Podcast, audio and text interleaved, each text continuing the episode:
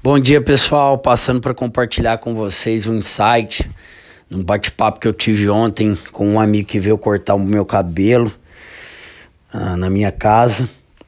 E ele começou a me fazer algumas perguntas em relação ao empreendedorismo.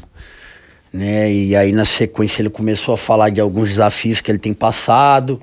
Né? Ele tinha um salão, e aí veio a questão do coronavírus e algumas dificuldades apareceram e ele começou a narrar para mim a trajetória dele, né? Só que o que que acontece?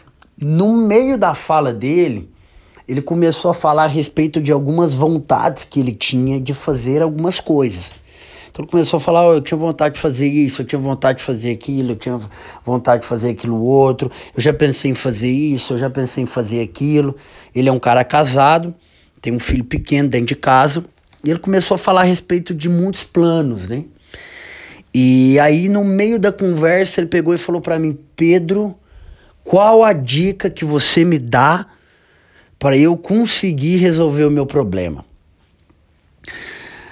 E aí ele começou a colocar os empecilhos. Ele falou: Cara, eu tenho uma filha pequena, eu preciso colocar comida dentro de casa, eu preciso fazer aquilo, eu preciso fazer aquilo outro, e etc. Eu tenho conta para pagar, eu tenho financiamento da casa, do carro, e começou a colocar um tanto de empecilho. E eu confesso para vocês que ele começou a colocar um peso emocional muito grande na fala dele.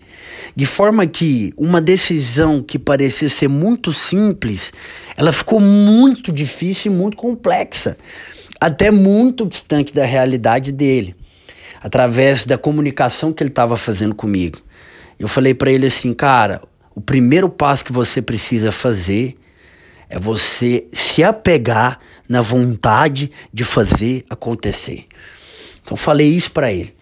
Mas a reflexão de hoje não está na resposta que eu dei para ele, mas está no fato do empecilho que ele começou a colocar ali.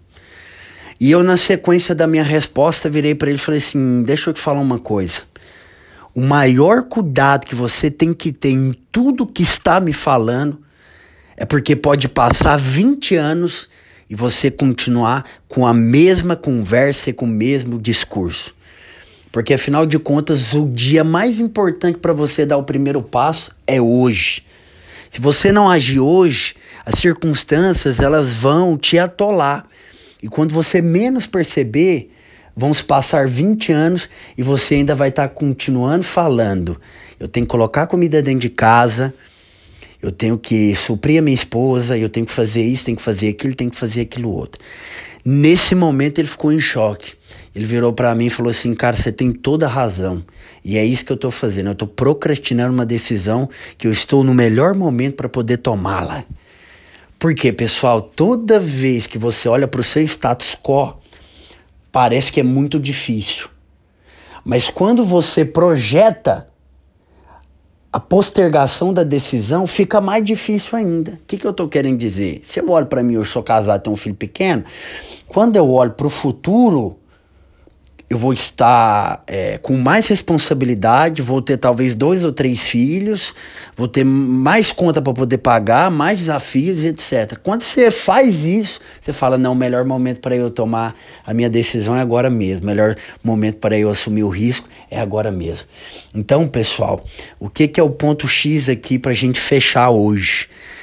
Nós temos que ter a total ciência de que discursos que nós temos hoje como desculpa para a gente não tomar uma decisão e não dar o próximo passo, ele pode ser o mesmo discurso que nós vamos ter daqui 20 anos. E se você nunca conversou com uma pessoa que tem aí na casa de 50, 70 anos, e essa pessoa falou para você o seguinte: ah, mas se eu pudesse voltar no tempo eu faria diferente, eu teria feito aquilo, aquilo outro. Se você não teve essa experiência, eu quero te desafiar a começar a conversar com pessoas e a perguntar para ela o que, que você faria diferente. Você vai começar a perceber que essas pessoas elas postergaram decisões e continuam com o discurso retórico que elas tinham desde a sua juventude até a sua terceira idade. Então, pessoal, a hora de dar o passo, a hora de arriscar, a hora de se, se desafiar é agora. Um forte abraço e vamos que vamos.